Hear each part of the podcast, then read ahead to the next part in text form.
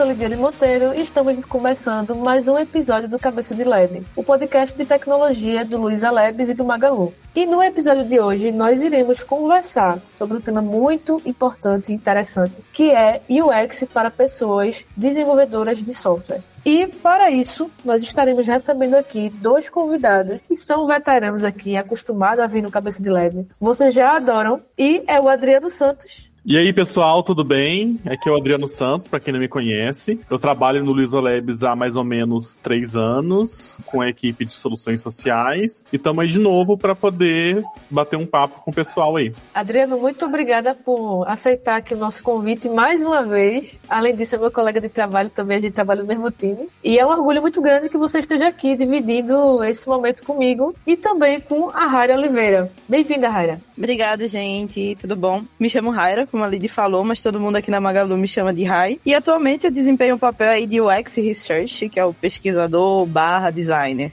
Valeu, Raira, por estar aqui também. Uma pessoa maravilhosa, que eu também já tive a honra de trabalhar junto em outro momento. E que a gente vai trocar umas experiências aqui bem interessantes, inclusive é, problemas que a gente já passou, soluções, né, que nós três aqui construímos de alguma forma. E vai ser uma experiência legal. Espero que vocês gostem desse bate-papo.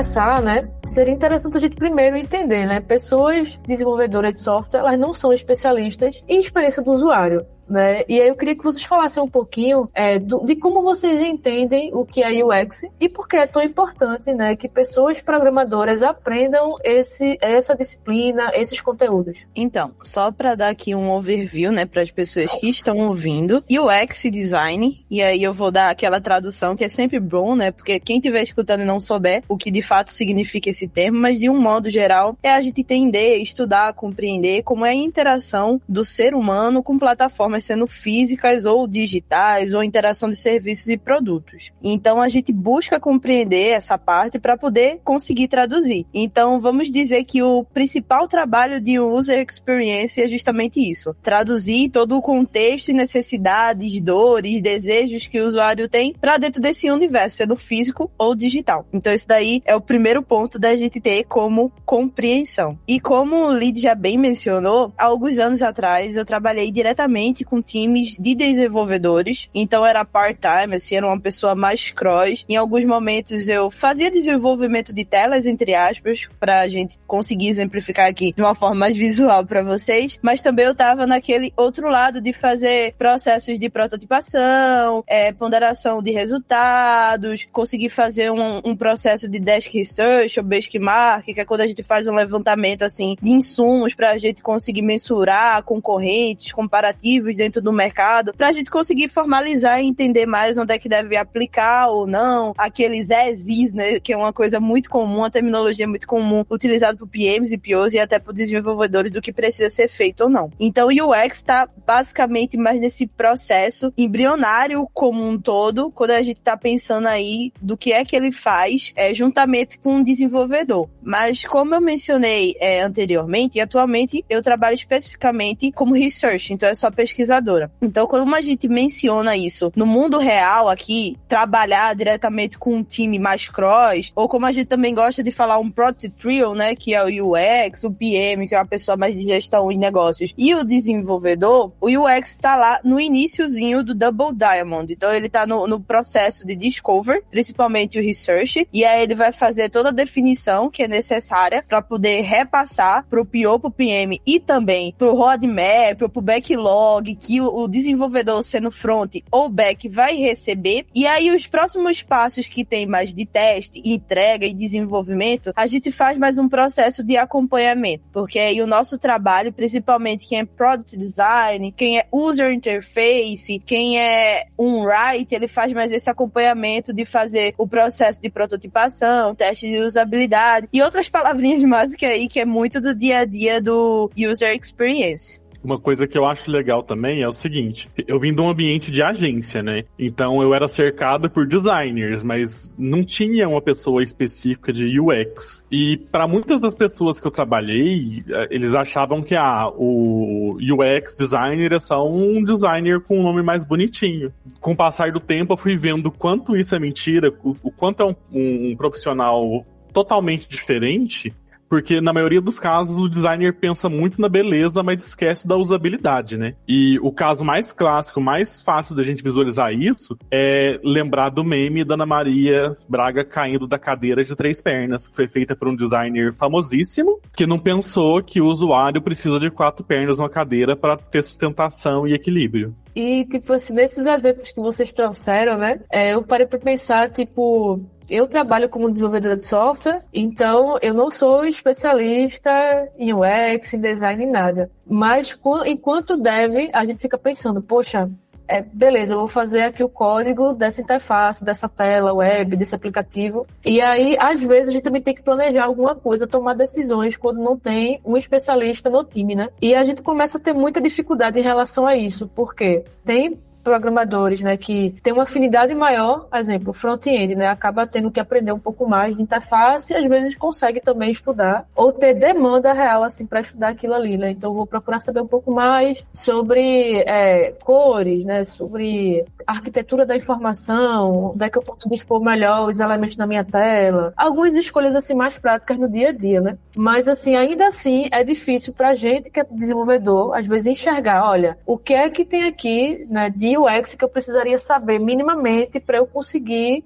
é, atuar, tomar uma decisão interessante, colocar uma sugestão, né? E aí, como é que vocês percebem esse cenário também, né? Tipo, Adriano também mais como desenvolvedor, Raira como UX que interage muito com os devs. Como é que vocês percebem é, essas dificuldades, assim? O desenvolvedor, ele tem um conhecimento, às vezes, muito mais geral, mas que eu percebo, né? Principalmente quem, quem é back-end, tem muito menos contato com esses assuntos. É, e como é que vocês acham que esses profissionais poderiam aprender um pouco mais, ou os tópicos que seriam interessantes? Então, só para dar aqui uma abertura também para esse papo, mas em específico, o que é que acontece normalmente? Quando a gente tem um time focado em product design ou em UX, a gente tem esses subcargos que alguns eu já mencionei. Por exemplo, eu como research, uma pessoa mais focada na usabilidade, que pode ser um product design ou em UX generalista, um user interface, que é muito focado mais em desenvolver toda essa parte que Lid mencionou de design system, que precisa está agregado dentro do desenvolvimento do serviço ou produto, principalmente no meio digital. Tem o writing também, que é da parte de content, da storytelling, do copy que é criado, porque a gente também precisa compreender, né? Tem que ser acessível nessa parte aí de leiturabilidade, né? De contexto, de linguagem, que estão sendo abordadas dentro desse serviço ou produto que está sendo desenvolvido. Então, quando acontece de que existe só uma pessoa para poder ser atribuído esse tipo de função, esse cargo, ou acontece que nem essa tem, mas aí tem um front-end ou um full stack que ele consegue quebrar meio que o galho para poder suportar essas demandas mais focadas na usabilidade no design. Eu recomendo que assim, como prioridade, uma das coisas assim que são principais do, principalmente o desenvolvedor compreender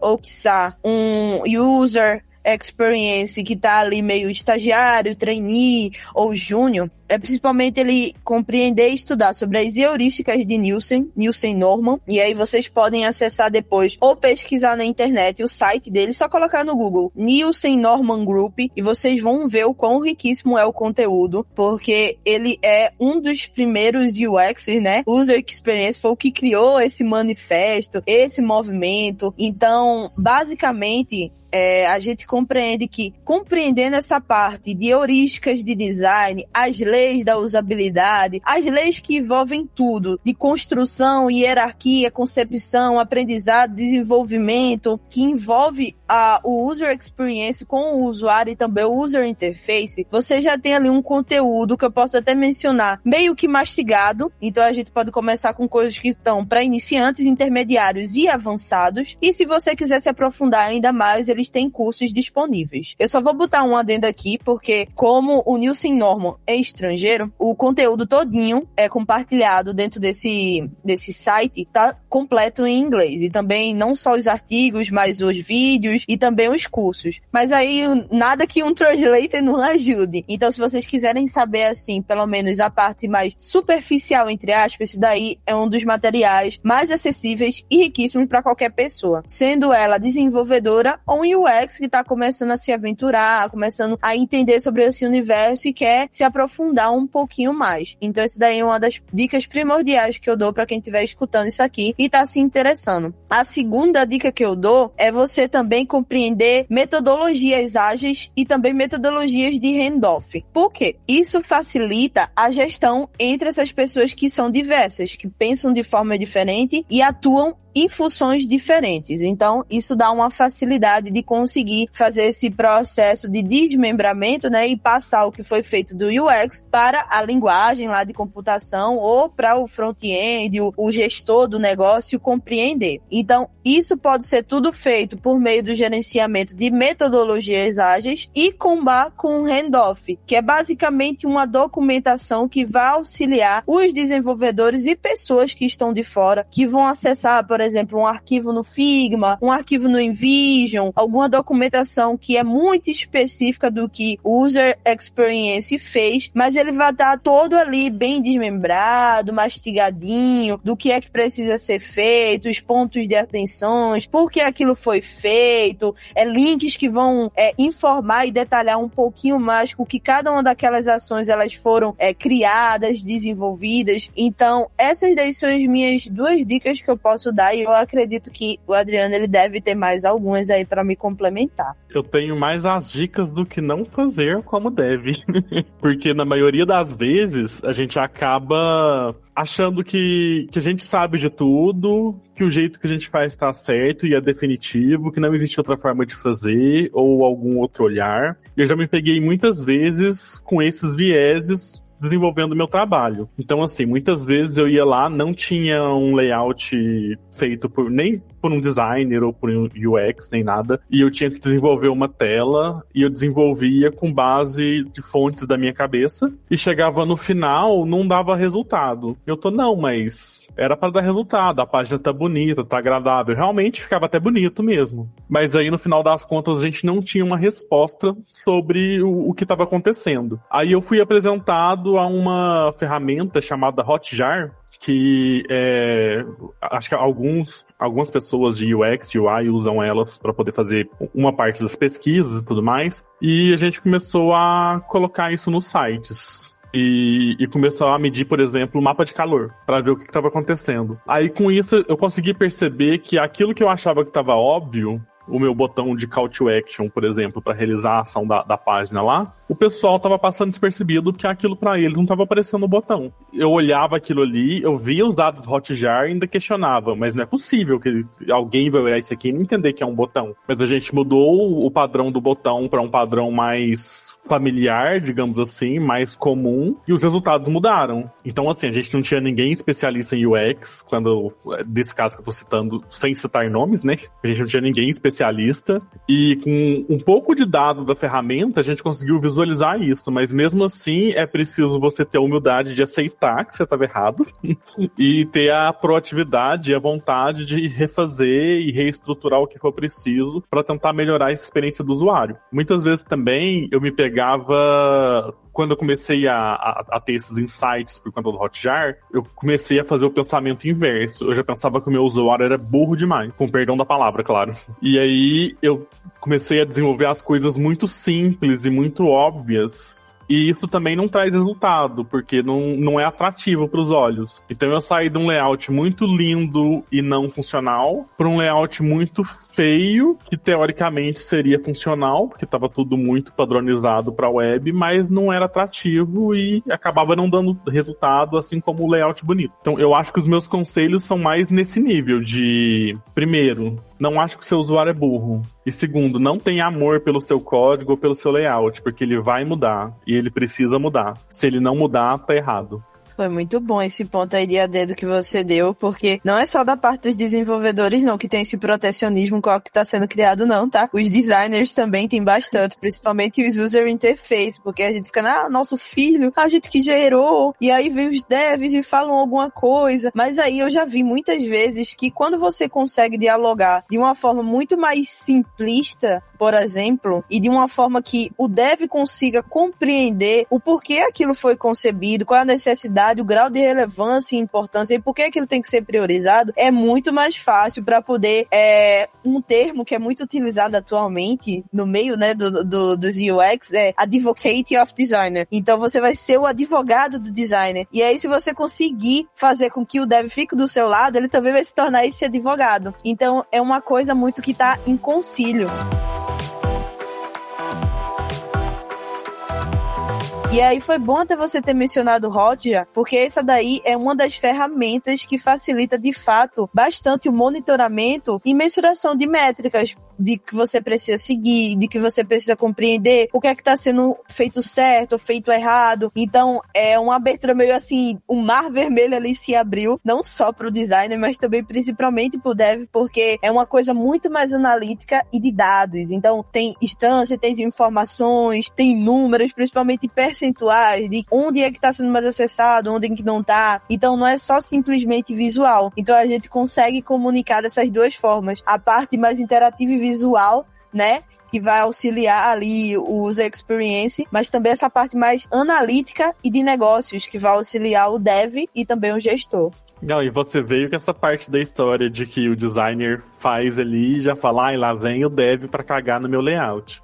Aí tem o nosso lado da história, que lá vem o, o designer inventando moda.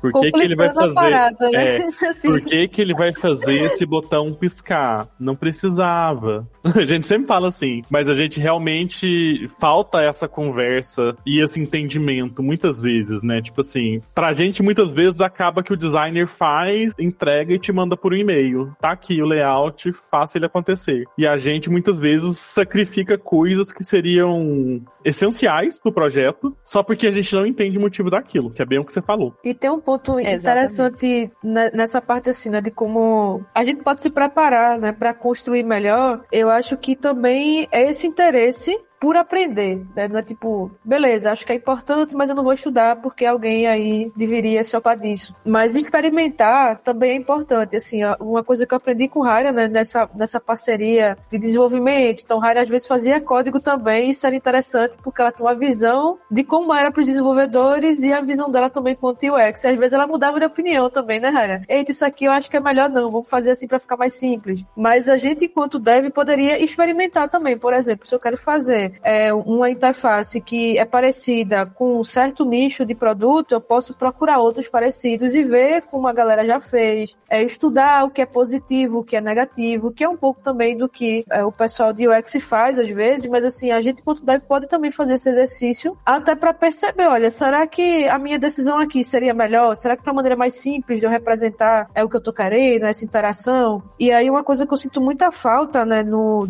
de conteúdo assim, é porque UX, assim como a área de teste também, deveria ser um assunto assim, base que todo mundo deveria saber o mínimo, né? E aí qual é o problema? Quem vem da universidade, quem fez um curso de computação, geralmente não tem essa disciplina como obrigatória. Tipo, no meu curso, que é a licenciatura em computação, a gente vê obrigatório, mas a maioria dos bacharelados é uma disciplina optativa. E aí isso é um problema, por quê? É um conteúdo base da, da computação também, porque também faz parte da ciência da computação, mas que a maioria das pessoas não enxergam como faz parte. E aí tem aqueles preconceitos, assim, ah, design experiência do usuário é um negócio menos importante, é uma coisa mais fácil, é uma coisa que não é tão técnica, é algo que não tem a ver com a computação e na verdade tem tudo a ver, né? Todos os dispositivos tecnológicos, eles têm ali uma interação de alguma forma. Então é um, uma coisa que eu vejo que poderia ajudar muito era se nas universidades, nos cursos de computação e tecnologia, é, tivesse essa disciplina como algo obrigatório de se cursar, porque eu acho que faz parte de uma base.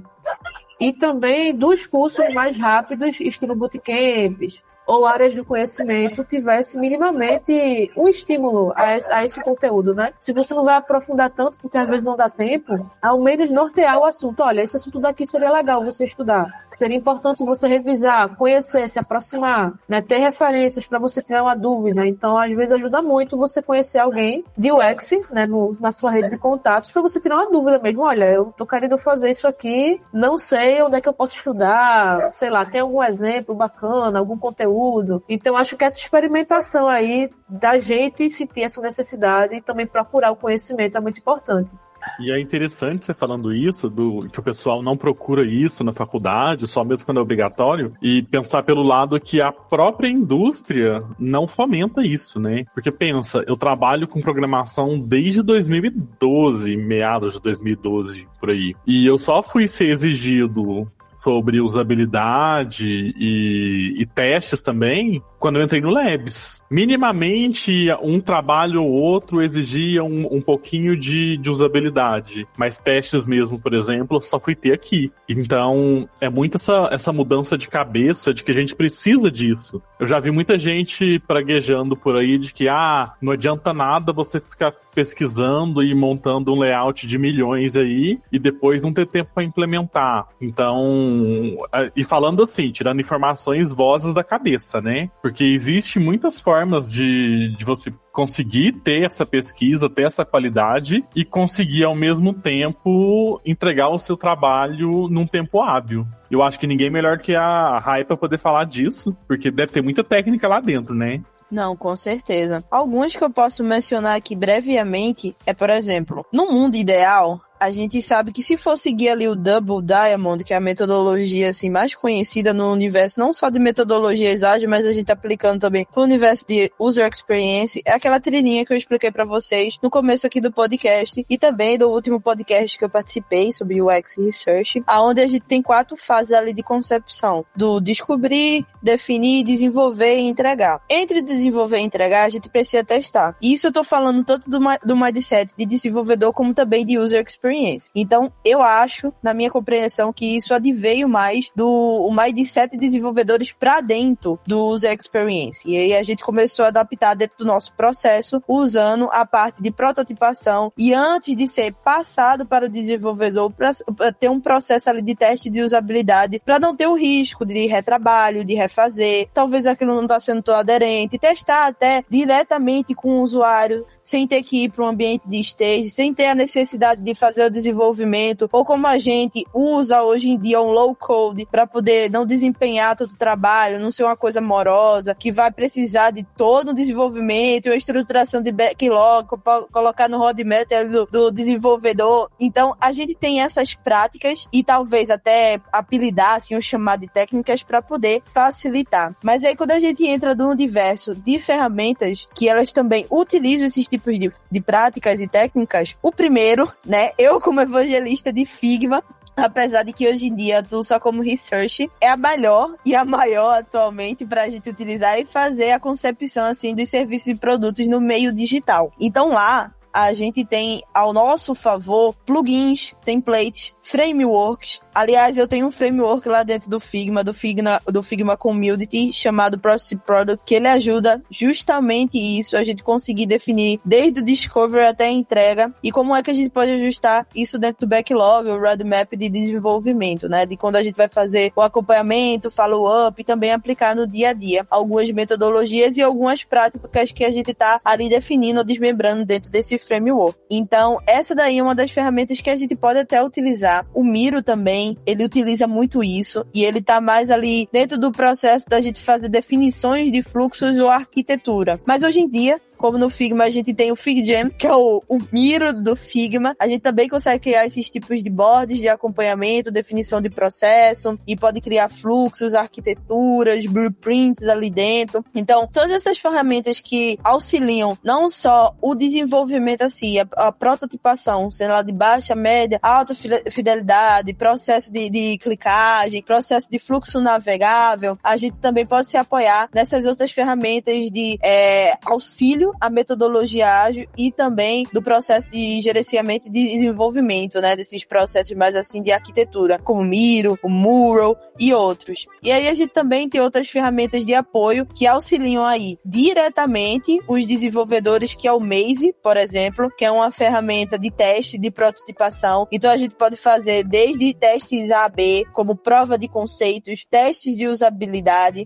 e ele é muito prático. Então, é, basicamente a gente consegue encontrar tutoriais no YouTube de forma gratuita, né? Mas também tem cursos específicos para você conseguir aprender a como mexer, a como utilizar, como fazer de formas específicas, os tipos de tarefas que estão direcionadas para o usuário, para ele desenvolver. E isso pode ser feito em conjunto do UX e também do desenvolvedor, principalmente, mas também pode anexar ali no meio o PM, o PO para poder auxiliar, porque todos aí têm uma visão diferente. Então, a heterogeneidade aqui de um Project Trio o desenvolvedor PMPO e UX é super bem-vinda, porque cada um tem as suas lacunas ali que precisam ser preenchidas, então vão ter é, visões diferenciadas que vão auxiliar no desenvolvimento, né, e entrega do serviço ou produto. Então aqui do meu lado, eu tenho essas dicas para dar para vocês em relação a ferramentas e, e, e, técnicas que podem ajudar, né, na experiência não só do usuário, mas também como eu e Adriano tá falando, né, da gente conseguir criar esse vínculo, essa ponte de comunicação e conseguir traduzir reduzir a comunicação entre desenvolvedor e user experience. Porque no final, né, gente, a gente precisa entregar um produto e aí se a gente tiver em concílio, vai ser muito mais fácil de conseguir desenvolver e fazer uma coisa que funcione, que seja redondinha, que quando você precisar de alguma dica vai ter o apoio do UX, ou se o UX precisar de algum tipo de reporte específico para poder testar, ele vai lá se debruçar, pedir um ombro amigo do desenvolvedor. Então, no final das contas, o melhor dos dois mundos é a gente conseguir utilizar essas ferramentas ferramentas e técnicas, além até do handoff que eu mencionei, né, que vai traduzir todo esse contexto de comunicação para o desenvolvedor ao nosso favor. E depois dessa fala sua, eu percebi uma coisa. O quanto o Miro é praticamente um coringa para todo mundo, né? Que eu e a Lid, por exemplo, a gente usou muito o Miro para poder prototipar fluxo do nosso sistema. Como a gente não tinha alguém de UX na hora para poder ajudar a gente com, com essa parte, a gente montou o fluxo todinho ali e as coisas só realmente conseguiram fluir bem depois que a gente fez esse desenho, né, Lid? Isso, tipo, Rara é a pessoa assim, que eu conheço, que manja ninja de Figma, ela, tá? Se vocês quiserem dicas do que fazer no Figma, o foguete ela sabe fazer lá no Figma. E, tipo assim, tem muita ferramenta, né, que ajuda. Claro, a gente vai meio que pegar o mínimo do mínimo, às vezes fica perdido no Figma. Mas é uma coisa, ele faz muita coisa incrível. E já o Miro, é mais simples pra mim, ele é mais objetivo, até porque o propósito é, um, é outro, é um pouco diferente. Mas, assim,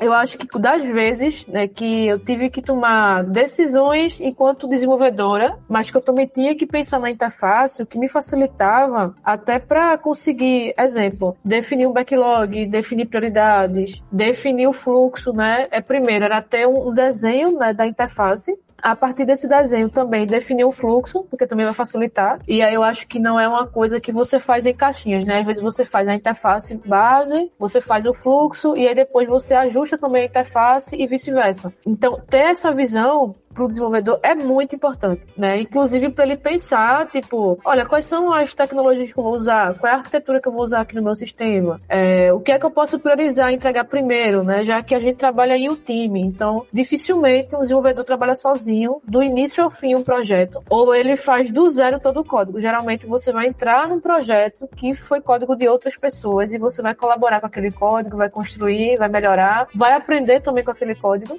Então você vai ter que pensar, olha, como é que eu posso encaixar a demanda dessa arquitetura aqui, dessa interface no projeto que já existe, né? E essa a parte visual, pelo menos para mim, facilita muito. E aí eu acho que eu enxergo tudo isso como parte de, de um processo também documental que está tá acontecendo, né? Que Rara também falou bem disso, assim, de, da importância de documentar. Até para quando mudar as decisões, né? O cliente decidir por outra coisa, a gente tem minimamente ali um norte. Olha, era desse jeito, agora vai ser dessa maneira. Revisar decisões também, porque às vezes acontece tanta coisa nesse meio tempo que é fácil esquecer as decisões que foram tomadas, inclusive de design. Tipo, ah, não, eu decidi agora agora que não vai ser mais essa paleta de cores, agora vai ser outra. E aí, sei lá, decidir agora que o design system não vai ser mais esse, vai ser outro, né? Então as coisas estão sendo construídas. Então até para fluir melhor a comunicação num time tão diverso, eu acho que essa estratégia é muito importante. A gente, acho que quando um time não tem o X assim, um cargo ou assim, não é bem o cargo, mas assim, uma pessoa assumindo aquela atribuição, eu acho que exige muito mais dessa organização, de tipo assim, de todo mundo é, entrar, né, numa decisão completa, assim, olha, vamos agir dessa forma, vamos usar essa metodologia. E aí cada time vai se ajustando, né, pro que vai funcionar, né, o que vai dar certo, o que é que a gente pode melhorar aqui, e às vezes não vai ser de uma vez que você vai ter o fluxo completo, você vai melhorando a cada sprint, aprendendo também nisso. É, então acho que essa, essa colaboração entre UX e desenvolvedores é muito importante, assim, e a gente tem empatia também de se ouvir mais, né, que eu acho que às vezes é o problema que pode rolar em qualquer, qualquer time, equipe ou trabalho em grupo que tem um objetivo em comum é tipo não se ouvir, né? Então quando as pessoas se escutam mais, é mais fácil criar soluções, né, que são mais assertivas, né, e que resolvem um problema e que não criam outros, né? Porque decisões erradas elas também podem criar problemas pro time que não eram necessários, né? Como tem às vezes as tretas, né? Eita, esse design aqui, esse UX tá me complicando, né? A gente às vezes vê dessa forma e às vezes o contrário também. A gente dá uma dica assim, olha, acho que isso aqui não vai ficar muito legal. E aí o UX às vezes tem essa escuta mais ativa, né? Mais atenta. Pelo menos eu percebo dessa forma. E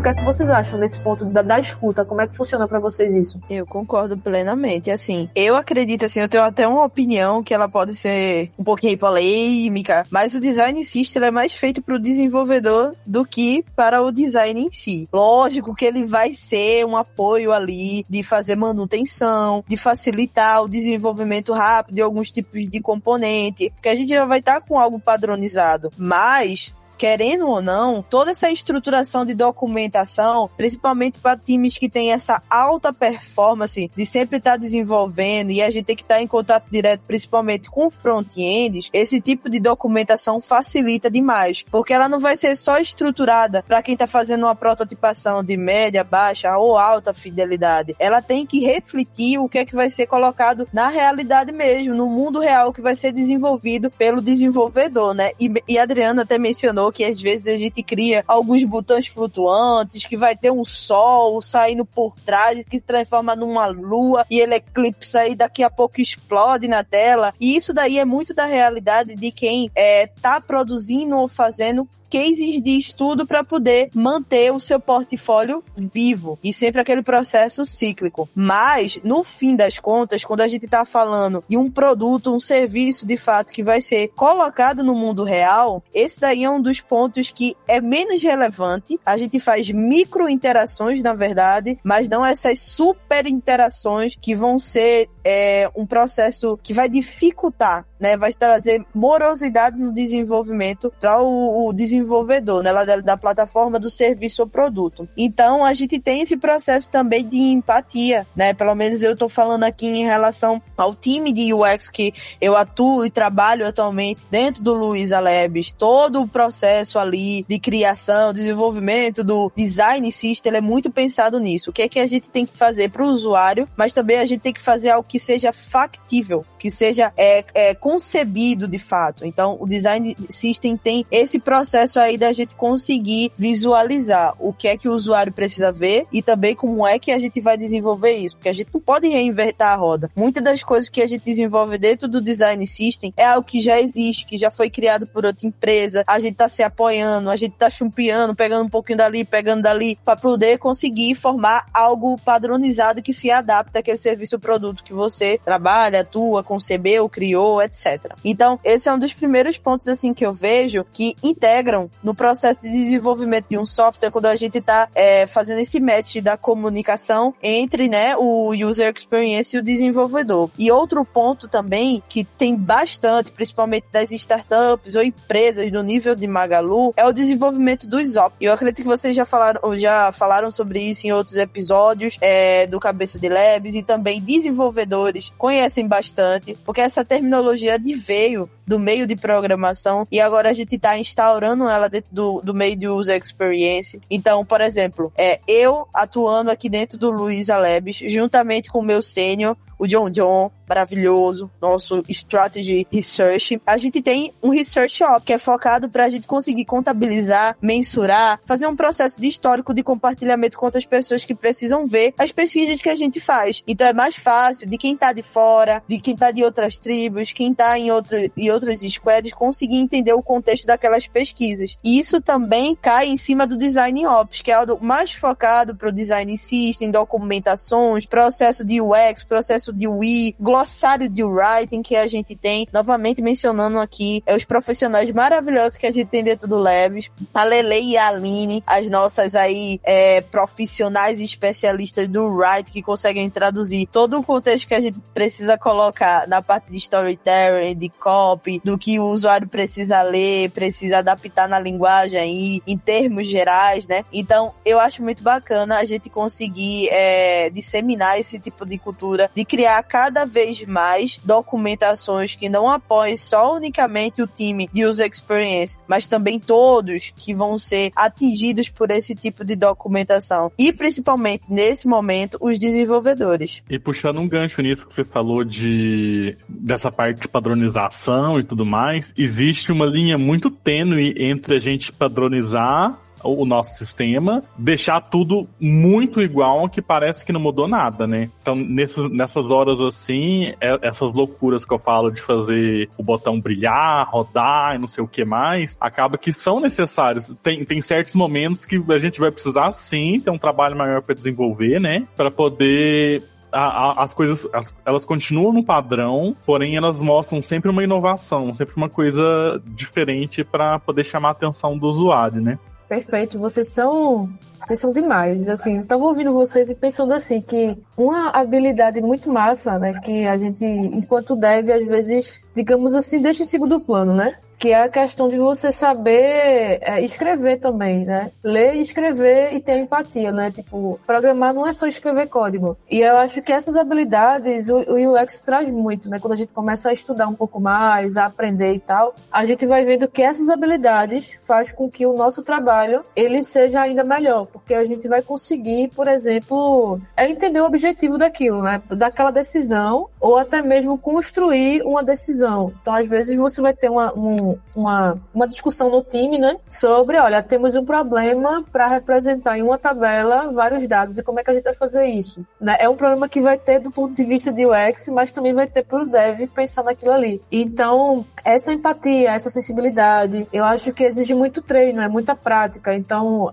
eu acho que do mesmo jeito que programar exige uma prática, a gente conseguir ter um olhar mais de experiência do usuário também exige praticar, né? Ter uma atenção maior. Que aí no início é, parece tipo assim, você fica meio perdido, né? Tipo, ah, o que é que, é que tem a ver com a área de UX e o que tem a ver somente com o desenvolvimento de software, né? E aí eu vejo que é, muitas vezes são habilidades que se entrelaçam ali, né? É importante para tudo, mas que vai ter momentos que vai te exigir mais saber mais essa habilidade do que outra. É, então acho que habilidades que eu acho muito importante, né? Ler, escrever, é, procurar conteúdos, interações, estudar também, como eu já tinha citado, né? Interfaces que a gente acha interessantes, que a gente gosta. Então tudo isso vai dando um olhar, né? Mais crítico. E aí um exercício, né? A Ara tinha falado sobre é, a heurística de Nielsen, né? É você, por exemplo, testar numa interface você perceber lá os tópicos que ele cita na heurística. Até um exercício que eu fiz na universidade de alguns projetos sobre isso. E, tipo assim, a minha visão, depois de, de, ter feito esse exercício, eu vi na, assim, na real, o impacto no meu trabalho. Tipo assim, olha, a gente aqui é, colocou, por exemplo, para um usuário, numa tela, uma opção. A gente mandou uma mensagem e a gente só dando, tá dando a opção do sim, mas e se ele quiser cancelar aquela, aquela operação? Não existe essa opção aqui. E lá ele ensina que tem que ter as duas situações. Então, assim,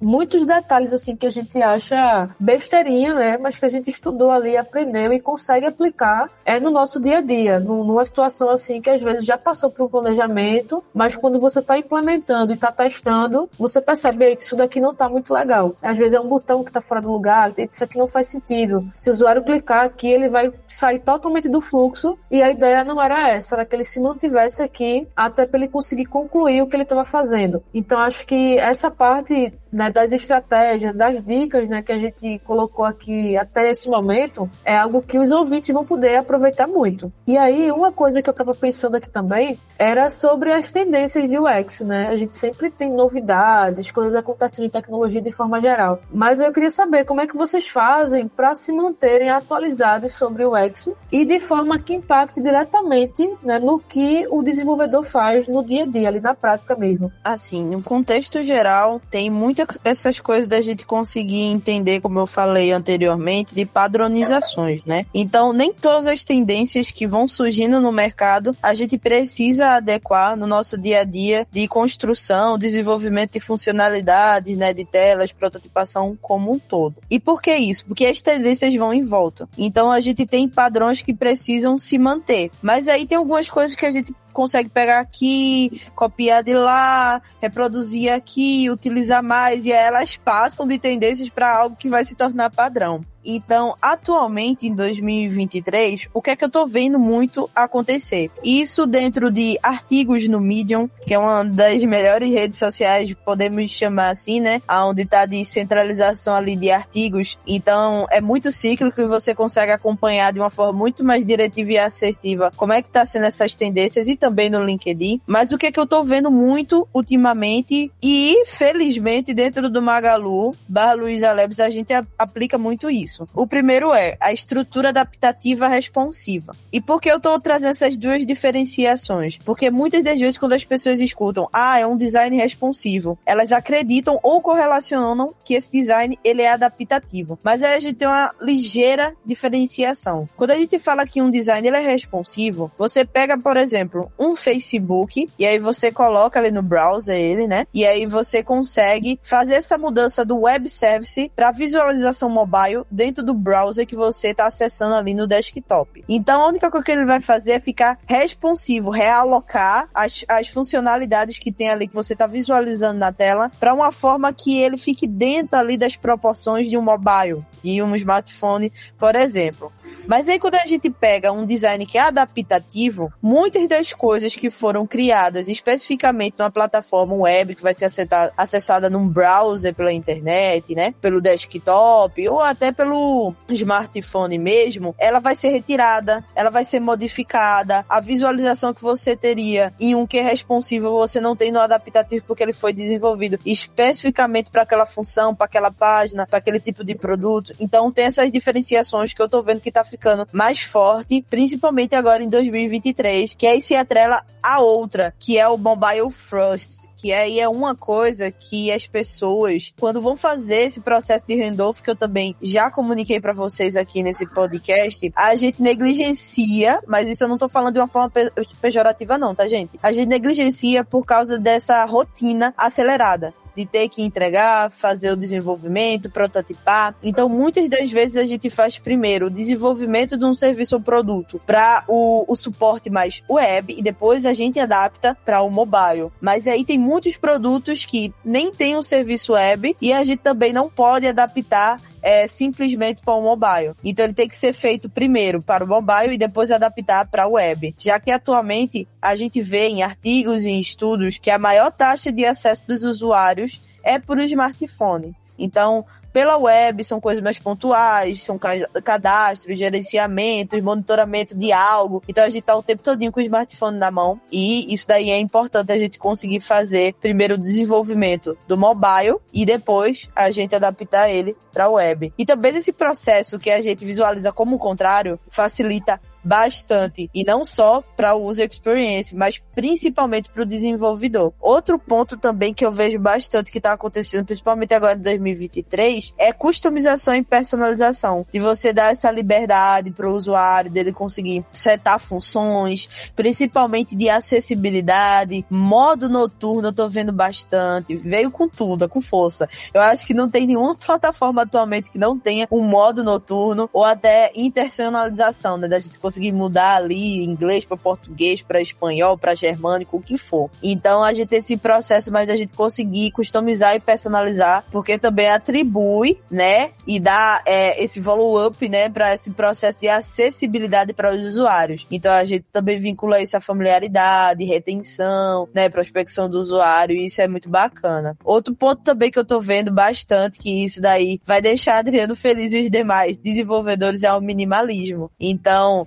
desde eu posso dizer o início, por exemplo, assim da pandemia do COVID-19, aconteceu esse movimento da gente conseguir adequar o minimalismo cada vez mais dentro das plataformas, serviços e produtos digitais. Então isso é muito importante, porque novamente cai dentro da padronização, mas não aquela padronização engessada, é uma padronização que é fluida, bacana, tem uma comunicação direta com o ser humano. Então você é, não se esforça demais, não tem tanto esforço cognitivo, não fica tão cansado, aí entra de novo o modo dark, e isso daí também facilita na concepção e desenvolvimento quando a gente coloca nas mãos, né, dos desenvolvedores. Eu sigo a relatora.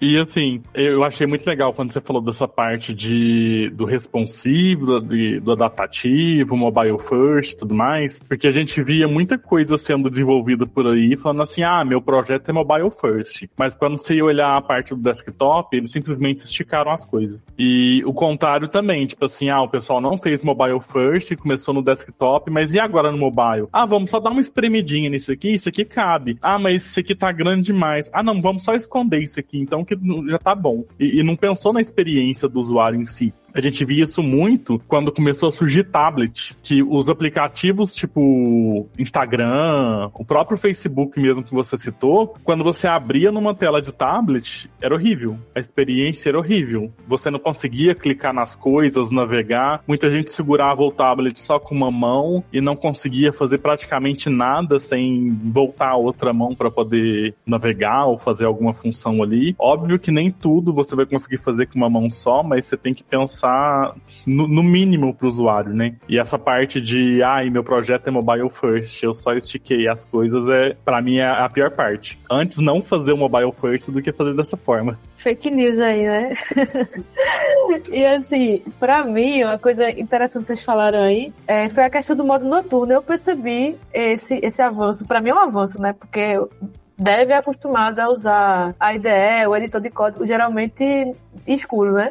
E aí, de repente, a gente passa a ter essa opção em redes sociais, em vários, várias plataformas e sites, já tem essa opção. Então, para mim, acho uma coisa muito massa, porque eu me acostumei a usar assim. É, fui transitando aos poucos, não usava em toda rede social, por exemplo, eu usava o padrão, né? Mas aí depois eu fui me acostumando, tendo essa, essa opção, acabei usando para além do que eu fazia no trabalho ali do editor de código da IDE. E a questão do pouco esforço cognitivo, eu vejo como algo muito importante, né? Como usuário de forma geral, e principalmente, por exemplo, eu deve cansada, eu quero coisas que eu não precise pensar muito. Então, eu acho que uma interface que ela é mais fluida, que você consegue saber ali, só de bater o olho, eu sei o que, é que eu vou poder fazer aqui, eu acho que isso ajuda muito, além de deixar é, mais acessível para as pessoas, né? Para todo mundo de forma geral. E aí, coisas que eu achei interessante que poderiam, acho que ter mais, era, por exemplo, aquela parte para pessoas com baixa visão, né? Você conseguir, por exemplo, é aumentar a fonte, né, do, do aplicativo, do software. Então isso eu ainda vejo muito pouco isso. E também a questão do, é, do, do, do, áudio, né? Que tem umas interfaces que você clica e ele vai falando, né? Claro que tem alguns leitores de tela que fazem esse trabalho, mas às vezes a pessoa pode não ter esse tipo de recurso, né? Tipo, não ter acesso a isso. E aí, se lá tivesse essa opção, acho que seria uma coisa legal. Eu vejo muito pouco, mas já tenho visto com uma frequência um pouco maior do que antes. E eu me preocupo muito com isso da acessibilidade,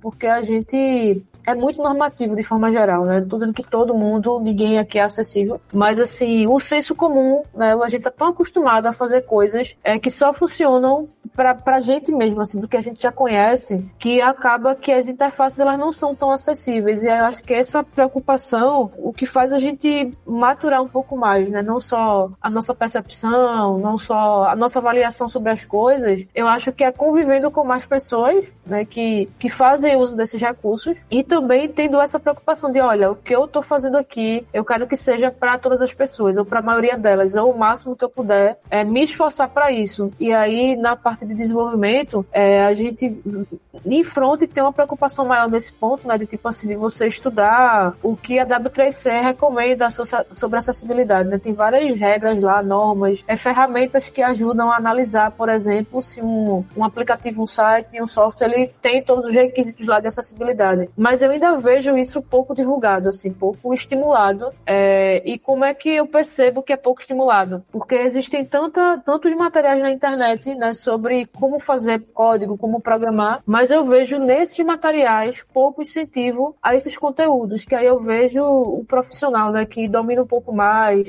ou tem um conhecimento mais base, ele acaba tendo um diferencial muito importante em relação aos outros. E isso é massa porque também não é só uma questão de, de competitividade de mercado, mas eu acho que é o seguinte, é você conseguir né, entregar algo muito melhor, é você conseguir fazer algo que vai funcionar mais do que se for algo muito restrito, né, que não segue minimamente alguns requisitos de qualidade. Então acho que para quem está escutando aqui, né, esse podcast, eu espero que sintam incentivados, motivados a estudar mais sobre isso e que a gente possa ter mais colaboração, né? Então, esse papo que a gente teve aqui é uma colaboração, já é uma prova de que é possível dialogar e o Exes e Devs na paz do amor. É, também trazendo tretas, né? A Adriana trouxe uma, a Raira trouxe outra. É, e a gente já tá chegando aqui no finalzinho do episódio, tá? Mas, enquanto isso, os nossos convidados, o que é que vocês acham dessa parte assim, de, de acessibilidade em si e também do ponto de vista do Dev, né? Do que, é que a gente podia fazer melhor? Olha, eu tive a oportunidade de trabalhar num projeto que precisava ser 100% acessível para uma grande empresa de de telefonia e comunicação. E até mesmo dentro do Labs, no Grupo Mulheres do Brasil, a gente precisava de acessibilidade também. E eu vou dizer uma coisa: é muito difícil. E a gente não tem noção do quanto é difícil para desenvolver, mas a gente tem menos noção ainda do quão difícil é para o pessoal que precisa disso acessar. Quando eu comecei esse projeto nessa empresa de telefonia, eu me dispus a tentar navegar em um site somente com leitor de tela. E, gente, do jeito que o site estava, era impossível. Eu fiquei. Eu tava para surtar. E aí eu vi o quão isso era importante. E acho que foi um choque de realidade tão grande para mim que, por mais que seja difícil implementar regras de acessibilidade num site, eu priorizo nem que sejam as mínimas. Tipo assim, olha, vai gastar muito tempo pra gente poder implementar tudo. Mas vamos implementar o básico, porque o básico é simples de fazer, o básico já resolve muito problema de muita gente. Depois que a gente terminar isso aqui, a gente pensa em evoluir. Mas hoje, para mim, não dá, eu não consigo entregar uma coisa sem pelo menos o um mínimo de acessibilidade. Eu acho desumano isso. Porque é só, como se diz, eu me dispus à experiência. Eu tinha a capacidade visual de navegar pelo site e eu tentei navegar sem visualizar. Já foi difícil. E quem não tem essa opção? É isso aí, muito tenso, é. A gente tem que ter essa preocupação sempre, né? Buscar, é, tipo, ter essa empatia, né? Se colocar ali numa situação que a gente vai passar pelo mesmo também. A, gente deveria, de forma geral, não precisar disso para ter consciência, né? Mas se é necessário, eu acho que é uma coisa muito válida da gente fazer. Com certeza. Tem a questão de que muitas das vezes, infelizmente, esse processo aí de adicionar a, não deveria, né, acontecer isso, mas adicionar a acessibilidade como uma feature, porque ela não é uma feature, ela é uma necessidade. É uma coisa que não deveria ser cogitada, é obrigatória. Mas na maioria das vezes a gente tem esse processo de priorização e a acessibilidade é sempre negligenciada. A gente vê muito isso hoje em dia sendo aderido principalmente em startups de bancos, em empresas ou companhias, principalmente de marketplaces, porque a gente tem usuários diversos, consumidores finais diversos, então tem que ter esse processo de adaptação. E eu fico muito feliz de cada vez mais a gente conseguir ter esse apoio esse processo de disseminação. Então, nós, como UX, a gente consegue advogar sobre isso. E se o desenvolvedor também ele apoiar essa causa, né, por assim dizer, facilita ainda mais a gente fazer esse processo de implementação. Porque no final das contas, o que a gente precisa é isso, conseguir desenvolver algo que seja fluido, que seja pleno, não só pra gente olhar e ficar tipo, nossa, que produto, que serviço maravilhoso, é isso que eu desenvolvi. Tirei do papel, é uma coisa que funciona, é uma coisa que beneficia, mas também ela está adaptada para qualquer tipo de usuário ou está adaptada principalmente para o nosso é, usuário é, final, né? O nosso principal consumidor ou usuário principal ali. Então tem esses pontos. Mas aí eu gosto de dizer uma ressalva, novamente, eu como evangelista aqui do Figma, esse aqui é um processo de, de usabilidade e também também de acessibilidade de reporte quando a gente está falando dos desenvolvedores. E como aqui nesse episódio a gente está falando muito desse apoio entre designers, né, e os experience dev dentro do Figma e também de muitos outros softwares assim focados em prototipação ou designs de produto, né, serviços de produto, criação, design system. O Figma especificamente, ele tem uma aba dentro dele que se chama Inspect. E o que é que essa aba faz? É, ela praticamente consegue traduzir algumas coisas que foram criadas, ou se não toda, dentro do template, dentro do board, dentro do frame que foi criado, para contexto de linguagens. E as linguagens que normalmente aparecem para você conseguir traduzir, copiar e colar para colocar dentro da sua IDE, né? Por exemplo, o VS Studio é o CSS na parte de customização, de propriedade lá de customização, e também você conseguir adaptar ele sendo pro SEO iOS e SEO Android. Então, eu acho bem interessante deixar isso claro, porque às vezes o que acontece é do dev dizer, ah, mas não tem material de apoio para me ajudar ou facilitar nesse processo de estruturação, de features, de funcionalidade. No Figma você consegue fazer isso. Então, clicou lá no frame, vai para aparecer praticamente essa tradução no spec. Então, eu acho que é uma das coisas que otimiza, facilita e nós aqui designers, assim, criou, né, para ajudar os devs aí do outro lado. É, em 2023 não dá para falar que falta material, né? Por favor. Tem de sobra, né? Além dos episódios, aqui tem alguns episódios já no Cabeça de Lab sobre o X. Tem uns três aí já disponíveis anteriores, além desse. Tem também o mídia do, do Luiz Alebes, que tem muito material de UX, inclusive Raira é uma das pessoas que mais escreve lá, né, no blog.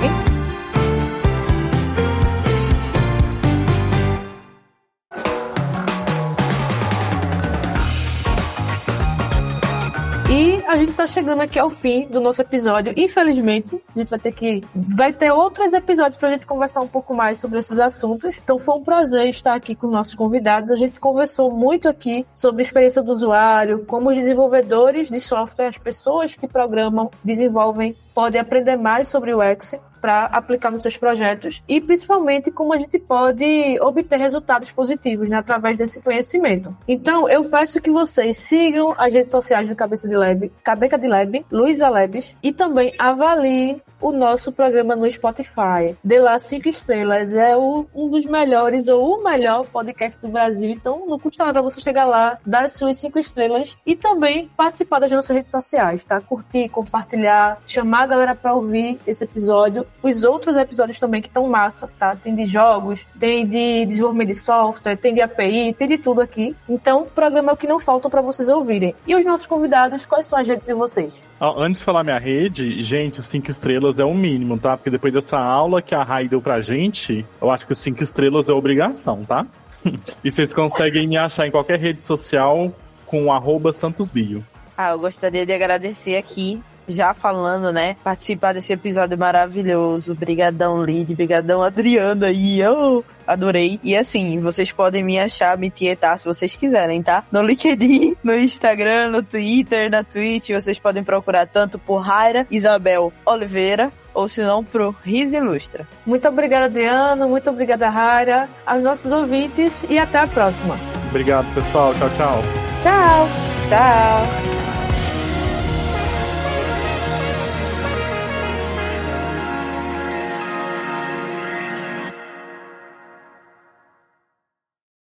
Este podcast foi editado por Radiofobia, podcast e multimídia.